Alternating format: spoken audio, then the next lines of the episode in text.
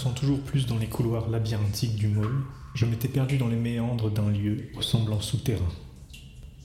Après plusieurs jours passés là-bas sans nourriture, ne rencontrant aucune âme qui vive, j'avais fini par émerger de cet interminable dédale de grottes humides et sombres.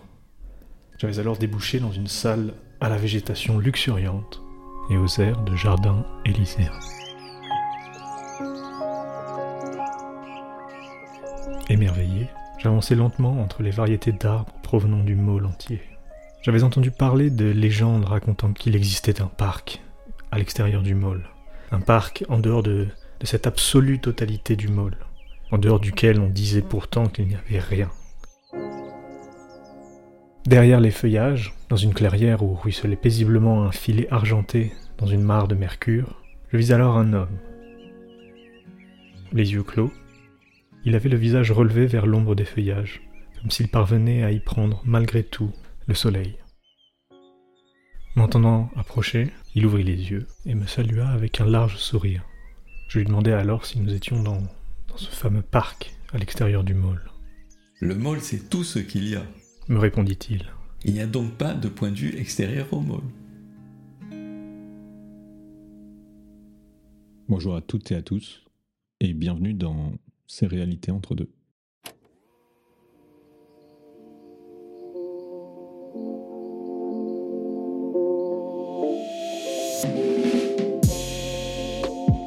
Entre deux moments de vie, entre deux espaces d'un instant, plongez-vous entre deux mondes. Entre nous, entre les quatre yeux du présent et l'imaginaire. Entre éveil et rêve, entre ce qu'on peut en comprendre et ce qui nous aura échappé, entre deux réalités. Épisode 8 Le monde est-il extérieur Première partie. Dans ce jardin, les feuillages s'élevaient si haut qu'on ne pouvait discerner au-dessus d'eux s'il y avait un ciel plutôt qu'un plafond, si bien que la question du môle me restait entière. Étais-je enfin sorti de cette écrasante totalité du môle? Intrigué par mes questionnements, l'homme de la clairière me demanda pourquoi je m'interrogeais sur une éventuelle sortie du môle, qui, par définition, était tout.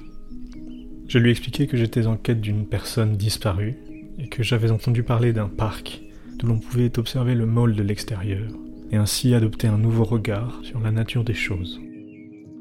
L'homme m'apprit alors qu'il avait lui-même passé sa vie au môle à se pencher sur les problématiques de l'univers. Il s'appelait Michel Bidbol. Il avait été physicien, puis philosophe des sciences, et il venait de publier un livre intitulé Philosophie quantique, Le monde est-il extérieur, aux éditions Mimesis Philosophie qui propose une nouvelle interprétation cubiste de la mécanique quantique.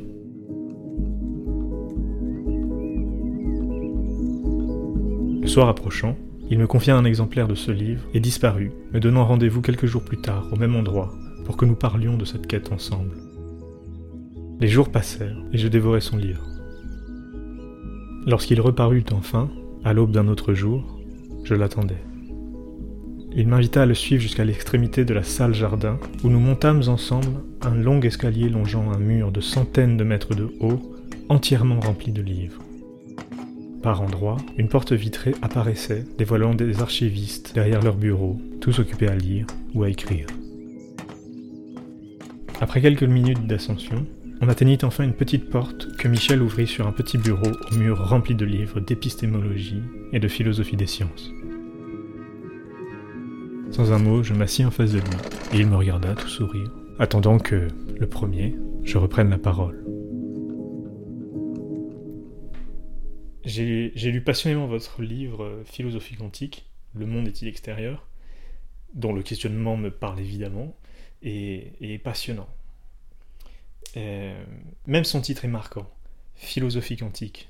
En dehors du MOL, Michel Bitbol était directeur de recherche émérite au CNRS, aux archives de l'école normale supérieure. C'est important parce que on se pose la question d'un point de vue euh, de philosophie quantique. Qu'est-ce que c'est euh, que la philosophie quantique? Parce qu'on a l'habitude de parler de physique quantique, Mhm. euh, de philosophie des sciences ou euh, d'épistémologie, mais la philosophie quantique, c'est un nouveau terme, une nouvelle approche? C'est effectivement c'est un thème un peu provocateur, mais l'idée c'est de montrer à quel point il y a une symbiose entre la physique quantique et la philosophie. Oui. Parce que toute l'introduction de la physique quantique par ses créateurs, des gens comme Heisenberg, Bohr, Schrödinger, etc., était profondément philosophique. Pour eux, au fond, euh, la physique quantique ne représentait pas simplement une mutation de notre vision euh, scientifique du monde, elle représentait aussi une mutation du concept de science. Et sans avoir compris que le concept de science avait changé, on ne pouvait pas comprendre la nouvelle théorie qu'était la physique quantique. Ou alors on, tombait dans des apories, des impossibilités, des paradoxes. Mais curieusement, on a un peu oublié ça dans l'histoire ultérieure, si vous voulez, de la physique quantique. Et beaucoup de physiciens ont dit non, c'est pas possible que la philosophie soit si importante pour comprendre une théorie physique.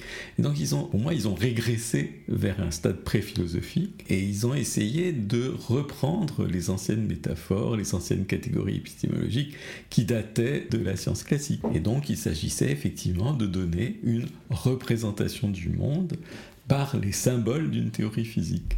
Alors que selon Bohr, selon Heisenberg, selon Schrödinger, c'est pas comme ça que ça se passe. Oui, parce que à l'origine ou dans les, dans les premiers temps de, de la physique quantique, dans les années 20-30, Oui. il y a eu un, un grand débat euh, au sein de la communauté scientifique pour savoir si on devait reconstruire des concepts du fait des nouvelles découvertes liées à la physique quantique. Exactement. Et donc euh, ça venait faire une rupture avec euh, les conceptions classiques. Oui, absolument, absolument. Et- Et, mais une rupture d'une amplitude que, que je pense beaucoup n'ont pas réalisée. C'est-à-dire qu'ils ont cru que euh, c'était euh, une révolution scientifique standard, une révolution scientifique qui simplement changeait les concepts permettant de se représenter le monde. Ils n'ont pas réalisé que c'était une mise en question de l'idée même que la science représente le monde. Et ça, ça a été redécouvert récemment. Alors le cubisme, c'est une partie de la redécouverte.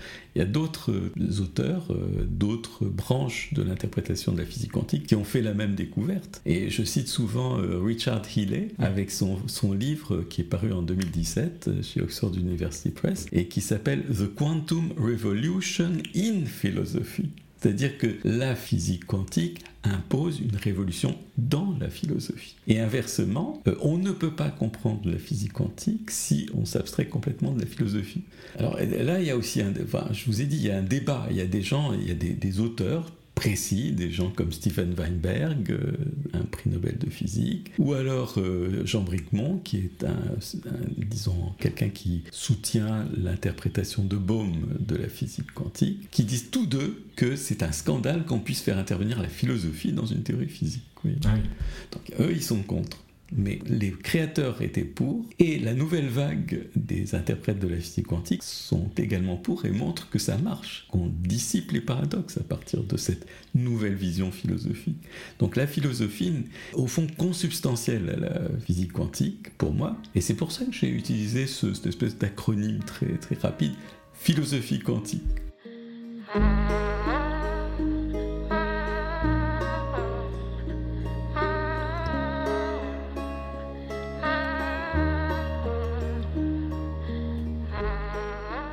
Alors qu'est-ce qui s'est passé entre-temps? Entre maintenant où certains physiciens comme, Christopher Fuchs reviennent sur une approche philosophique de leurs expérimentations, ce qui était le cas aussi au moment de la naissance de la physique quantique, et maintenant? On dirait qu'entre les deux, les physiciens se sont écartés de la philosophie. Ils se sont écartés parce qu'ils avaient envie de retrouver leur euh, réflexe euh, antérieur. Ah. C'est-à-dire euh, de ne pas se poser de questions sur le statut de la théorie physique, la faire fonctionner pour, je dirais pas seulement prévoir euh, les phénomènes, ce qui serait vraiment une acception très minimaliste de la théorie quantique, mais aussi se dire que par les- la structure et le symbolisme de la théorie physique, il, au fond, dévoilait ce qu'est le monde extérieur, indépendant de nous. Donc en fait, ils ont cherché à revenir au réalisme scientifique. hein. Parce Alors- que là aussi, euh, toutes sortes de réalismes sont possibles. Mais le réalisme scientifique standard, c'est un réalisme associé à ce qu'on peut appeler un représentationnalisme. C'est-à-dire la théorie scientifique vise à représenter le monde symboliquement. Qui est, c'est ce que vous identifiez comme euh, le rêve de la science depuis Platon? Voilà. Qui est de, chercher à définir, euh, à trouver euh, le vrai ou à trouver la réalité euh, extérieure à soi. Extérieure à soi, c'est ça qui compte absolument.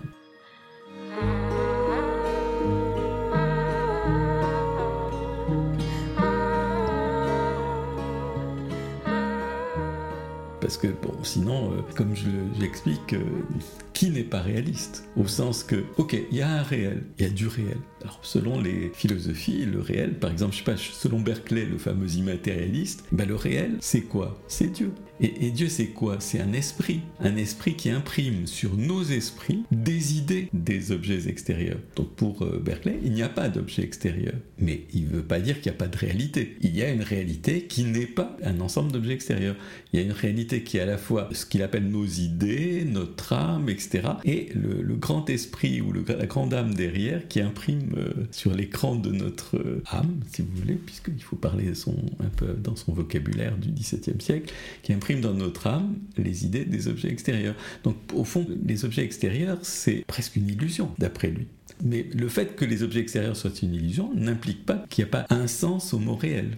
Simplement, le, sens du mot réel est complètement retourné. Ce n'est plus quelque chose devant nous, c'est quelque chose derrière nous. Oui, tandis que pour amener euh, la nouvelle interprétation que vous proposez, qui est l'interprétation cubiste, vous partez de l'opposition entre réalisme et antiréalisme. Exactement. Le réalisme scientifique standard, ça serait de dire, ok, il est possible de décrire le monde tel qu'il est indépendamment de nous à partir d'un symbolisme qui ne fait que le décrire, c'est le symbolisme scientifique.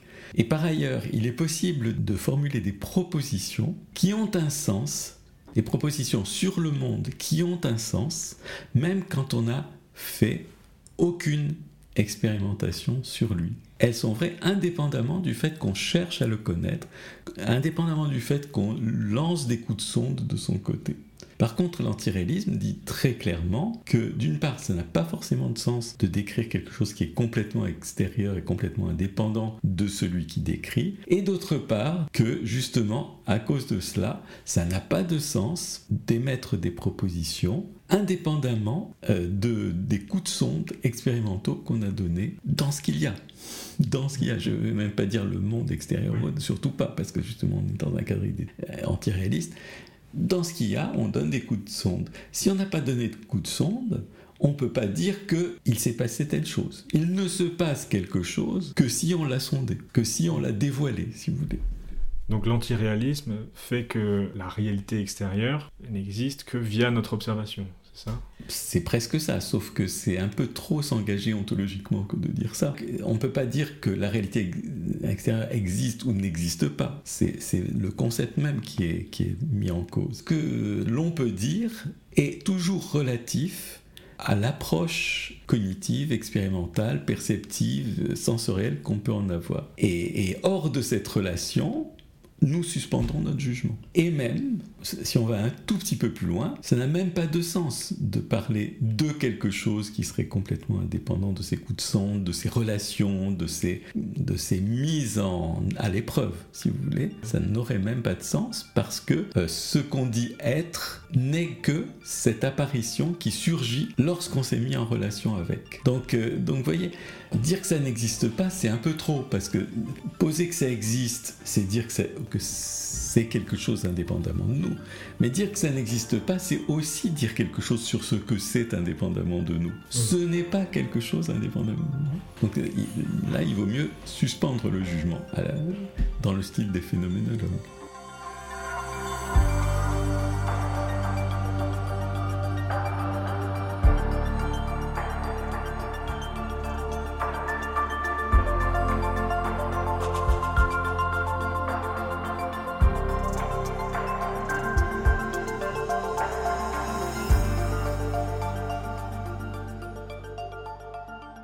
Vous avez une approche qui est à la fois néo-kantienne et qui est dans la lignée de la phénoménologie contemporaine, notamment celle de, Renaud Barbaras. Euh, est-ce que vous voulez bien m'expliquer comment vous partez de Kant en passant par la phénoménologie pour en arriver là? Parce que l'une des principales oppositions qu'on a chez Kant, c'est celle du phénomène et de la chose en soi, et donc Kant postule qu'il y a bel et bien quelque chose d'extérieur. Donc comment est-ce qu'on peut avoir une interprétation qui se questionne sur la réalité du monde extérieur tout en étant kantienne ou néo-kantienne euh, effectivement, dans l'esthétique transcendantale de la critique de la raison pure, Kant pose la différence entre les phénomènes et la chose en soi. Les phénomènes, c'est ce qui arrive lorsque nous, avec notre, notre intuition, nos concepts, etc., notre faculté de connaître, nous interagissons avec la chose en soi.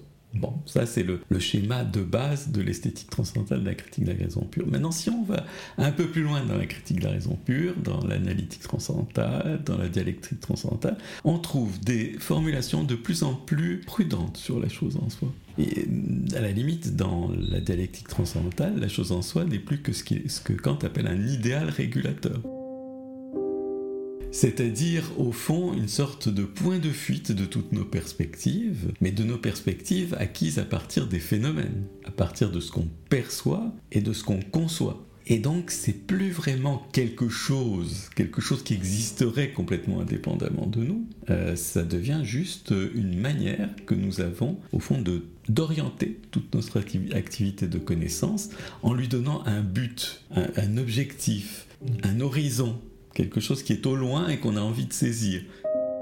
Mais peut-être que des fois l'horizon se dérobe. Des fois quand on avance vers l'horizon, on voit que c'est une illusion que de croire euh, atteindre l'horizon. Et la chose en soi, à la fin de la critique de la raison pure, c'est déjà plutôt ça. Et quand vous allez voir chez les post-kantiens et chez les néo-kantiens, le concept de chose en soi a été complètement démantelé, pour ne pas dire déconstruit, si vous voulez. Et quand vous regardez dans certains ouvrages de Kant, comme sa logique, ben vous vous rendez compte qu'il sait très bien qu'il n'est pas possible, enfin que c'est presque une, cause de contradiction que d'invoquer que la nécessité pour la science d'être fidèle à la chose en soi. Dans la logique, il, se sert, vous voyez, d'une des figures ou d'un des tropes argumentatifs du scepticisme ancien, et il pose ce, ce que Kant pose ce qu'il appelle la figure du dialèle. Qu'est-ce que c'est? Il dit voilà, dans la conception habituelle de la connaissance, qu'on peut appeler la conception réaliste, d'accord? Lui, ne le dit pas, mais moi je le dis, c'est exactement ça. La connaissance est valide si elle s'accorde avec son objet. Donc vous avez l'impression qu'il y a un truc qui s'appelle la connaissance et un autre qui s'appelle l'objet. Mais attention, parce que comment peut-on savoir que la connaissance s'accorde avec son objet si ce n'est en connaissant l'objet?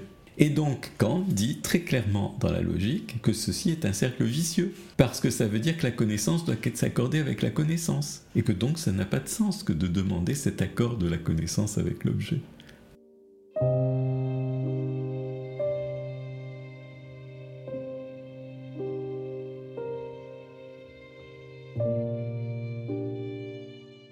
Alors vous allez dire, oh oui, bon, c'est un vrai, un vieux philosophe qui dit ça mais enfin vous le direz pas parce que c'est philosophe mais, moi je sors toujours ça mais, mais, Einstein disait exactement la même chose. Pourtant il est considéré comme réaliste. Mais il était un réaliste beaucoup plus euh, disons subtil que la plupart des autres. Il disait ceci.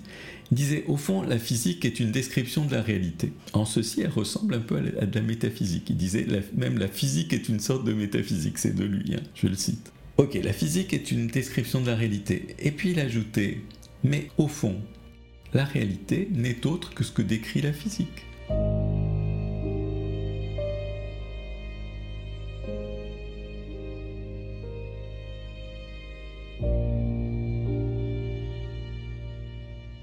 Et donc comment on peut savoir quel est le rapport entre les deux? Comment on peut tester le rapport, si vous voulez alors on teste beaucoup d'autres choses. Hein. Bien sûr, la, science est fondée sur quelque chose de très solide, mais qui n'a rien à voir avec une correspondance entre la théorie et une réalité qui lui serait complètement extérieure. La, la science se sert de la théorie pour guider des expérimentations et de l'expérimentation productrice de phénomènes pour tester la théorie. En retour, donc la, théorie, elle n'est jamais confrontée à la réalité, elle est confrontée aux phénomènes. Et les phénomènes, c'est quoi? C'est des réactions de cette présumée réalité face aux sollicitations que nous introduisons vers elle. Donc on n'a jamais affaire à la réalité en science, contrairement à ce qu'on pense.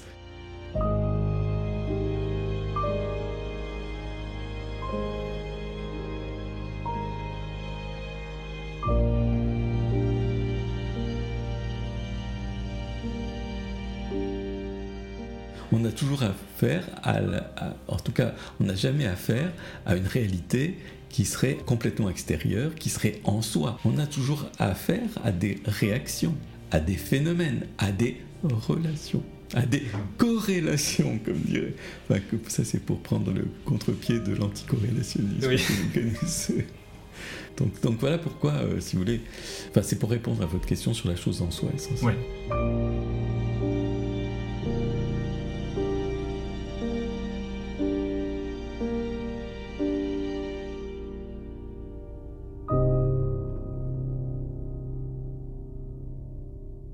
Et, donc à ce moment-là, oui, on, voit bien que la réalité semble s'éloigner de nous, euh, parce qu'avec la chose en soi, ça semblait très simple. On, a envie spontanément de, se dire que oui, il y a quelque chose en dehors, euh, en dehors de nous, et que la connaissance et la science nous permet de, l'atteindre, et qu'il y a quelque chose, vous parlez d'un point de fuite, tout à fait. Et à un moment dans votre livre, vous parlez d'une part du, rêve du scientifique d'atteindre cette ligne d'horizon, ce point de fuite. Et vous en parlez comme une fuite de soi. Une fuite de soi, oui, parce qu'effectivement, il s'agit au fond d'oublier ce que nous faisons et de ne s'intéresser qu'aux produits de ce que nous faisons. Par exemple, j'oublie que j'utilise des appareils de mesure et je ne m'intéresse qu'aux résultats et je les interprète comme des propriétés d'objets. Par exemple, je mesure un spin 1,5, je dis ma particule a, a un spin, possède un spin 1,5 voyez oui. Mais on a oublié la chose capitale, c'est que ce spin demi, ce n'est pas une propriété de l'objet, c'est un phénomène que l'on a obtenu par interaction avec, je ne dirais même pas cet objet, parce que ça serait trop précis, avec ce qui de temps en temps se manifeste comme si c'était un ensemble d'objets. Donc ça, on l'a oublié. On s'oublie nous-mêmes. Bon, alors pendant très longtemps en physique classique, ça n'a pas posé de problème. S'oublier soi-même n'était pas un gros inconvénient. C'était un petit inconvénient épistémologique qu'a signalé Kant d'ailleurs, en disant on peut même pas comprendre pourquoi la science était si efficace si on croit qu'elle est une sorte de dévoilement de la chose en soi, parce qu'au fond, on n'en est jamais sûr. Alors qu'on peut immédiatement comprendre pourquoi elle est si efficace si on admet qu'elle n'est pas un dévoilement de la chose en soi, mais une mise en ordre des phénomènes euh, selon les normes de l'objectivité. Voilà. Mais c'était pas très gênant, malgré ce petit inconvénient épistémologique. On pouvait faire de la physique sans problème, comme si euh, ces choses étaient indépendantes de nous et qu'on faisait que les mettre en évidence, comme on l'a souvent dit, par les moyens de l'expérimentation. Mais en physique quantique, c'est cuit. C'est-à-dire à chaque fois qu'on va au bout de cette hypothèse de totale extériorité de l'objet par rapport à nos procédures d'accès, si vous voulez, eh bien, on constate des paradoxes. Ça ne marche pas. Alors évidemment, il y, a des, physiciens qui vont dire, bon, ok, il y a des paradoxes, mais on va essayer de les résoudre par des théories encore plus compliquées, par plus de mathématiques, etc. Mais il se trouve qu'on peut lever instantanément tous ces paradoxes claque, par un petit claquement de doigts, simplement en prenant conscience du fait que le physicien n'est pas sans responsabilité vis-à-vis de ce qu'il croit dévoiler le réel, entre guillemets, la, réalité dite extérieure qu'il croit dévoiler, en fait n'est pas extérieure. Une fois que vous avez compris ça, une fois que vous avez compris que vous êtes impliqué dedans et que ce que vous dévoilez n'est pas indépendant de ce que vous faites pour le dévoiler, et eh bien à ce moment-là, tout devient clair en physique quantique. Et donc si c'est si facile de rendre clair une théorie physique par un simple geste philosophique, moi je demande pourquoi faire de tels efforts pour clarifier la physique quantique en maintenant les préjugés antérieurs concernant la nature de la science et de la théorie physique.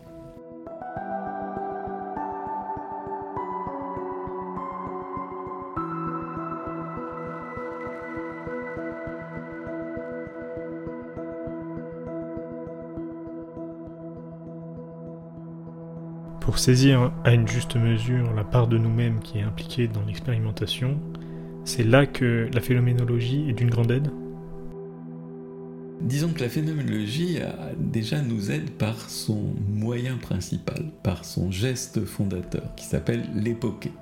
On suspend le jugement. On arrête, si vous voulez, de projeter euh, notre expérience dans ce dont elle est supposée être l'expérience, c'est-à-dire l'objet. Et on commence à revenir à l'expérience elle-même à se dire comment se fait-il que je crois qu'il y a des objets extérieurs Quels sont les procédés, je dirais, euh, immanents, les procédés mentaux par lesquels je forge la croyance qu'il y a là des objets extérieurs.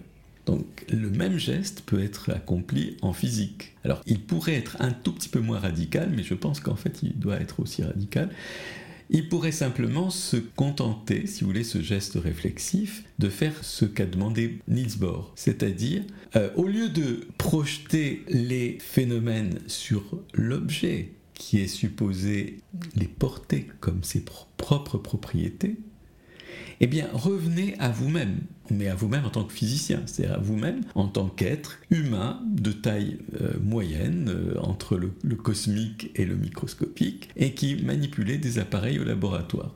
Donc au fond, ça c'est une forme de d'époquer et de réduction. Vous suspendez le jugement sur les électrons et les quarks, et vous revenez à ce que vous faites au laboratoire vous mettez en place des appareils avec de la mesure de position, de quantité de mouvement, de mouvement cinétique, etc. Et, vous trouvez des résultats, c'est-à-dire vous obtenez des phénomènes, vous suscitez même des phénomènes. Donc ça, c'est une première forme d'époquer et de réduction.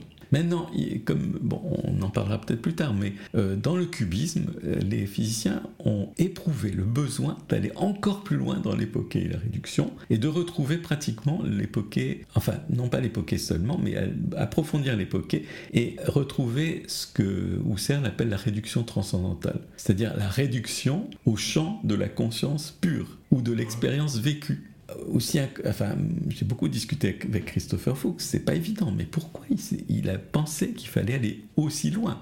Pour un physicien, c'est pas vraiment, ça semble pas absolument indispensable, vous voyez. La prise de conscience peut se limiter au fait qu'il est un être humain avec des, capacités techniques. Il n'a pas besoin de penser qu'en plus, il est un être d'expérience et de conscience. Mais si, parce que sinon on ne peut pas résoudre certains paradoxes, dont le paradoxe de, la mythe Wigner. Donc voilà, euh, finalement, il faut aller très loin dans la réduction phénoménologique pour, euh, pour euh, avoir une dissolution complète de tous les paradoxes. Est-ce qu'on peut s'arrêter un instant sur le cas de ce paradoxe de la mythe Wigner? Est-ce que vous pouvez me, l'expliquer en détail et puis surtout m'expliquer comment l'interprétation cubiste permet de dissoudre ce paradoxe à la sourde, plus que seulement le résoudre? Absolument. Le paradoxe, c'est au fond deux personnes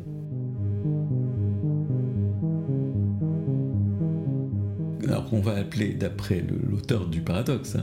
Il y a une personne qui s'appelle Wigner, Eugène Wigner, euh, qui est à l'extérieur d'un laboratoire de physique quantique. Et puis il y a son ami, l'ami de Wigner, qui est à l'intérieur du laboratoire de physique quantique. Et ce laboratoire, il est complètement fermé, c'est impossible de savoir ce qu'il y a dedans. En tout cas, donc Wigner ne peut pas regarder dedans, il est complètement isolé du laboratoire et de son ami. Donc l'ami de Wigner fait une expérience de physique quantique.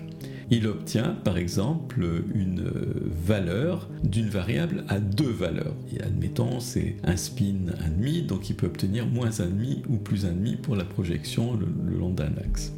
Ok, deux valeurs. Mais laquelle?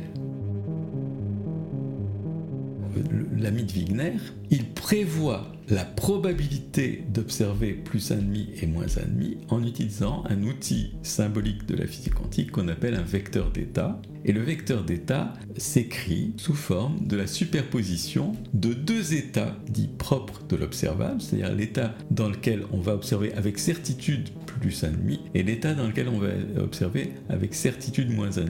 Donc si le vecteur d'état est dans, cette superposition, ça veut dire qu'au fond, on a euh, autant de chances, ou presque, enfin ça, ça dépend un peu du cas, mais admettons, pour simplifier, autant de chances d'obtenir plus 1,5 que d'obtenir moins 1,5. Donc au départ, le vecteur d'état est superposé, le vecteur d'état de la particule que va observer l'ami de Wigner dans son laboratoire clos. Donc la, particule, elle est censée être associée à un état. On dit qu'elle a, elle a un état ou elle est dans un état qui est une superposition. D'accord? Ça, c'est le vocabulaire habituel de la physique quantique. Celui que justement Chris Fuchs récuse. Hein. Mais il faut commencer par le vocabulaire habituel pour voir en quoi il y a paradoxe. Sinon, si on commence tout de suite par dire que, ça, que ce vocabulaire est incorrect, bah on verra plus de paradoxe. Et c'est le but. Bon, donc la particule est dans un certain état, lequel état est une superposition. Puis l'ami de Wigner fait la mesure et il trouve par exemple plus un demi. Et tout à coup, du coup, le vecteur d'état de la particule ne peut plus être une superposition, puisque maintenant, l'ami de Wigner sait que c'est plus un demi. Et donc il dit, mais en fait, maintenant, la particule, elle est dans l'état propre de l'observable de Swin, associé à la valeur plus un demi. Donc c'est plus une superposition. Il n'y a plus d'indécision, si vous voulez. Pour lui. Pour lui, exactement. Mais que peut penser Wigner sur ce qui s'est passé dans le laboratoire? Ben, Lui, il est obligé de tenir compte du fait qu'il n'a aucun accès au laboratoire. Et donc lui, pour prévoir ce qu'il va trouver lorsqu'un jour il rentrera au laboratoire il posera des questions à son ami, eh bien il va dire que tout le laboratoire est dans un état de superposition. Donc la particule est dans un état de superposition plus 1,5 moins 1,5. L'ami est dans un état de superposition entre j'ai observé plus 1,5 et j'ai observé moins 1,5. Et l'ensemble est globalement dans une superposition. Tout le labo est dans un état superposé. Alors on dit, le paradoxe c'est ça. Quel est l'état réel de tout ça? Est-ce que c'est celui que voit l'ami de Wigner, c'est-à-dire un état propre bien déterminé, sans superposition, sans indécision, ou est-ce que c'est ce que voit Wigner, c'est-à-dire euh, une superposition globale de tout le laboratoire Le paradoxe, c'est qu'on ne peut pas décider entre l'un ou l'autre. Voilà. Quel est le vrai état? C'est ça la question. Hein. Vous voyez tout de suite le problème. Quel est l'état réel? De, par exemple, de de Wigner et de la particule qu'il a observée Quel est l'état réel? Alors, il y a des physiciens qui disent ben, la réponse est très simple, il n'y a pas d'état réel. Il y a autant d'états relatifs que de positions par rapport au, laboratoire. Donc, il y a un état pour Wigner et un état pour l'ami de Wigner. Donc, il n'y a pas d'état unique. Et ce qui, à grande échelle, euh, complique énormément les, discours sur euh, ces différents états. Absolument. Alors, par exemple, Carlo Rovelli, dans son interprétation relationnelle, dit exactement ça. Il y a autant d'états que de relations possibles. Donc, il y a la relation Amit-Wigner-système qui donne un état, et la relation Wigner-ensemble du laboratoire qui donne un autre état. Maintenant, creusons un peu. Mhm. Supposons que comme Bohr le pensait, à partir du moment où la mesure a été effectuée et que donc des appareils macroscopiques ont affiché des résultats visibles à l'œil nu par un observateur, eh bien, il y a tout à coup quelque chose qui s'est vraiment passé dans le laboratoire. C'est-à-dire qu'il y a des processus qui sont devenus quasi classiques, que l'appareil de mesure, il a pris une position bien précise, avec une aiguille qui pointe du côté de plus 1,5 et pas du côté de moins 1,5. Donc à ce moment-là, il se serait passé quelque chose, vous voyez On a envie de dire qu'à l'extérieur de nous, enfin, indépendamment de notre expérience, de, notre observation, on a envie de dire qu'il y a quelque chose... Il y a quelque chose de réel dans le laboratoire. Et donc, dans ce cas, il faut dire, l'état réel, c'est celui qu'a observé l'ami de Wigner et pas Wigner. Wigner, c'est juste par ignorance. Seulement, le problème, c'est que cette idée qu'un état peut être fixé simplement par ignorance d'un physicien par rapport à ce qui s'est réellement passé conduit toujours à des paradoxes en physique quantique. Euh, le hasard d'ignorance ne marche pas en physique euh, quantique parce que le hasard d'ignorance implique euh, ce qu'on appelle des destructions d'effets d'interférence et donc c'est vraiment quelque chose de testable, de visible si vous voulez. On peut vraiment faire la différence entre un hasard d'ignorance et un hasard qui n'est pas d'ignorance. Donc il faut aller jusqu'au bout et dire la physique quantique vaut partout et à toute échelle. Et elle vaut aussi à l'échelle, euh, si vous voulez, de, Wigner lui-même avec son, son laboratoire global. Donc il faut admettre que il n'y a pas lieu de dire que quelque chose s'est effectivement passé complètement indépendamment de, Wigner qui est extérieur au laboratoire. Une première, euh, un premier pas en avant par rapport à, l'interprétation de la physique quantique qui, qui se cantonne à, Exactement. au microscopique. Comme on passe à, on accepte qu'il soit passé quelque chose aussi euh, pour Wigner, c'est déjà un, pas en avant.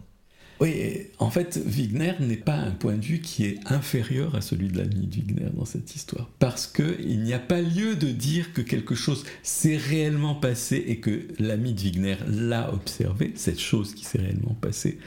En vérité, il n'y a pas d'états possibles, indépendamment de l'expérience qu'ont fait chacun, chacun des acteurs, pas seulement un des acteurs plutôt que l'autre. Donc tant que Wigner n'a pas eu l'expérience d'avoir observé des choses dans le laboratoire qui contient son ami, eh bien, il n'y a pas lieu de dire que, selon lui, relativement à lui, quelque chose s'est passé.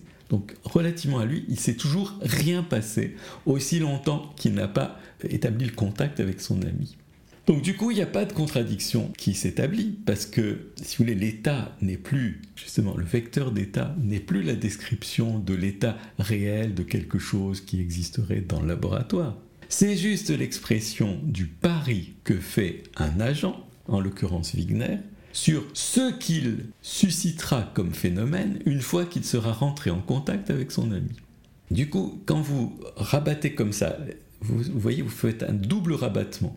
Le vecteur d'état, ce n'est plus un état, mais un, pari de l'agent. Et ce qu'il met en évidence n'est pas quelque chose qui s'est réellement passé, mais quelque chose qu'on suscite, que l'agent suscite. Donc là, vous voyez que l'agent a récupéré les deux fonctions de la connaissance, aussi bien la fonction de prédiction que la, et de description, qui n'est autre qu'en fait une sorte d'ombre projetée de la prédiction, et d'autre part l'énoncé de la propriété au sujet de laquelle on fait une prédiction, qui n'est justement plus une propriété au sens habituel de être une détermination propre à quelque chose qui vous est extérieur, mais qui est un simple phénomène, c'est-à-dire le produit d'une relation entre vous, agent extérieur, et ce qui s'est passé dans le laboratoire. Oui. Mm. Donc vous avez récupéré les deux, les deux fonctions de la connaissance.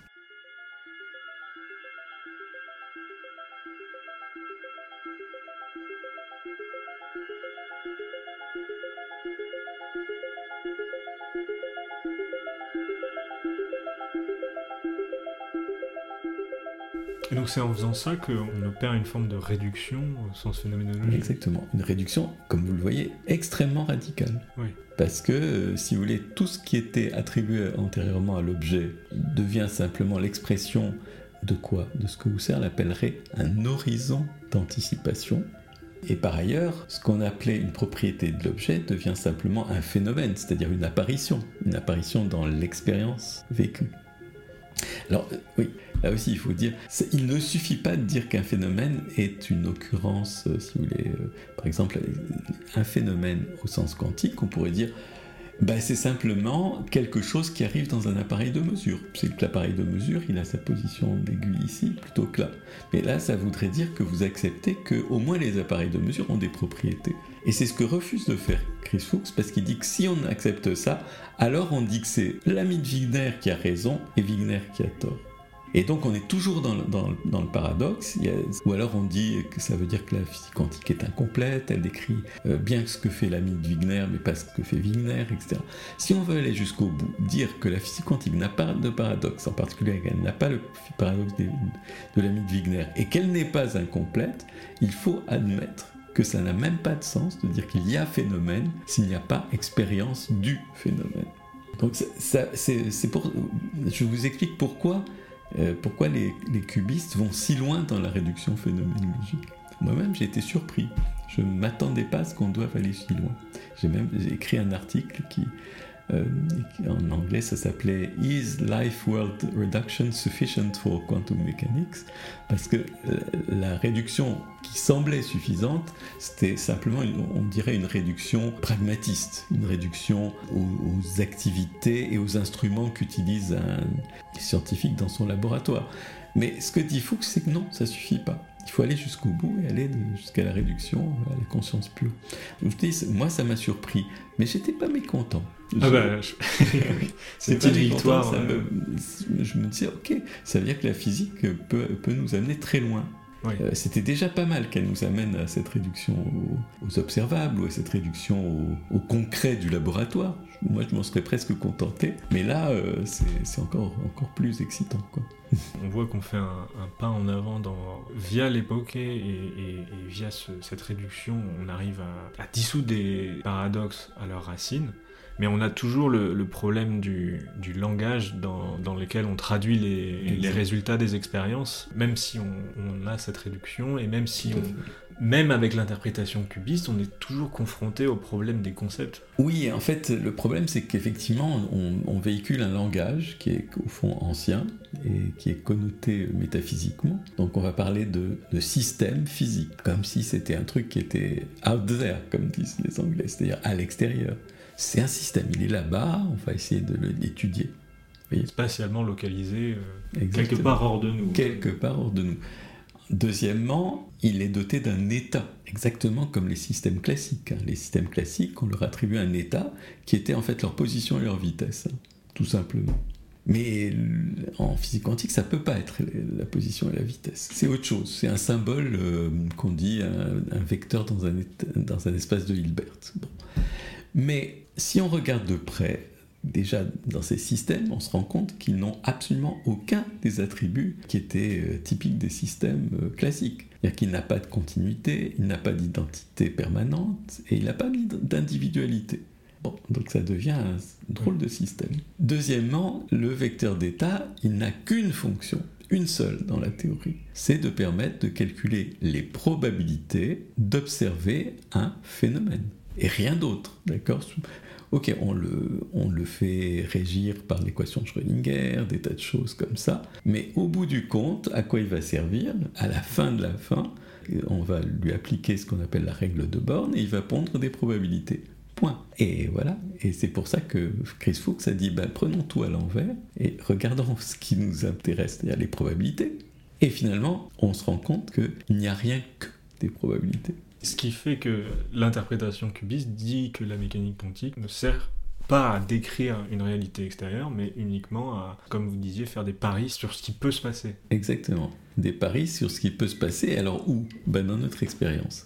Donc, si vous voulez, il y a, une sorte de, va-et-vient entre. Alors là, je, peux utiliser peut-être un vocabulaire husserlien. Entre une noèse, c'est-à-dire euh, justement une construction d'interprétation qui nous permet de faire des paris par exemple, le fameux horizon anticipatif de, Husserl, c'est le produit d'une noèse, c'est-à-dire bah, d'un processus de pensée, mais de pensée pas forcément discursive, hein, qui peut être prédiscursive. Donc voilà, il y a ça, et puis il y a le remplissement de l'anticipation. Soit l'anticipation est, satisfaite, soit elle est euh, contrariée. Contrariée, exactement. Donc vous voyez à quel point c'est proche, ça devient très proche de Husserl. Oui. Voilà. Mais alors la, question qui vient euh, pour un non-physicien face à ça, c'est par rapport à, toute cette expérience qu'on peut avoir, euh, déjà sur quoi porte notre expérience ou, les prédictions, et si c'est ni extérieur ni euh, intérieur, qu'est-ce qui est considéré comme réel? Est-ce qu'on peut encore parler de réalité extérieure, enfin de réalité tout court? Alors voilà.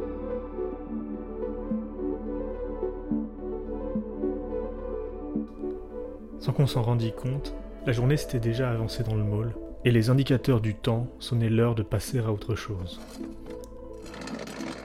Mon hôte se leva et m'invita à le suivre à l'extérieur de son bureau, vers l'escalier parmi les livres, d'où l'on pouvait apercevoir la cime des arbres.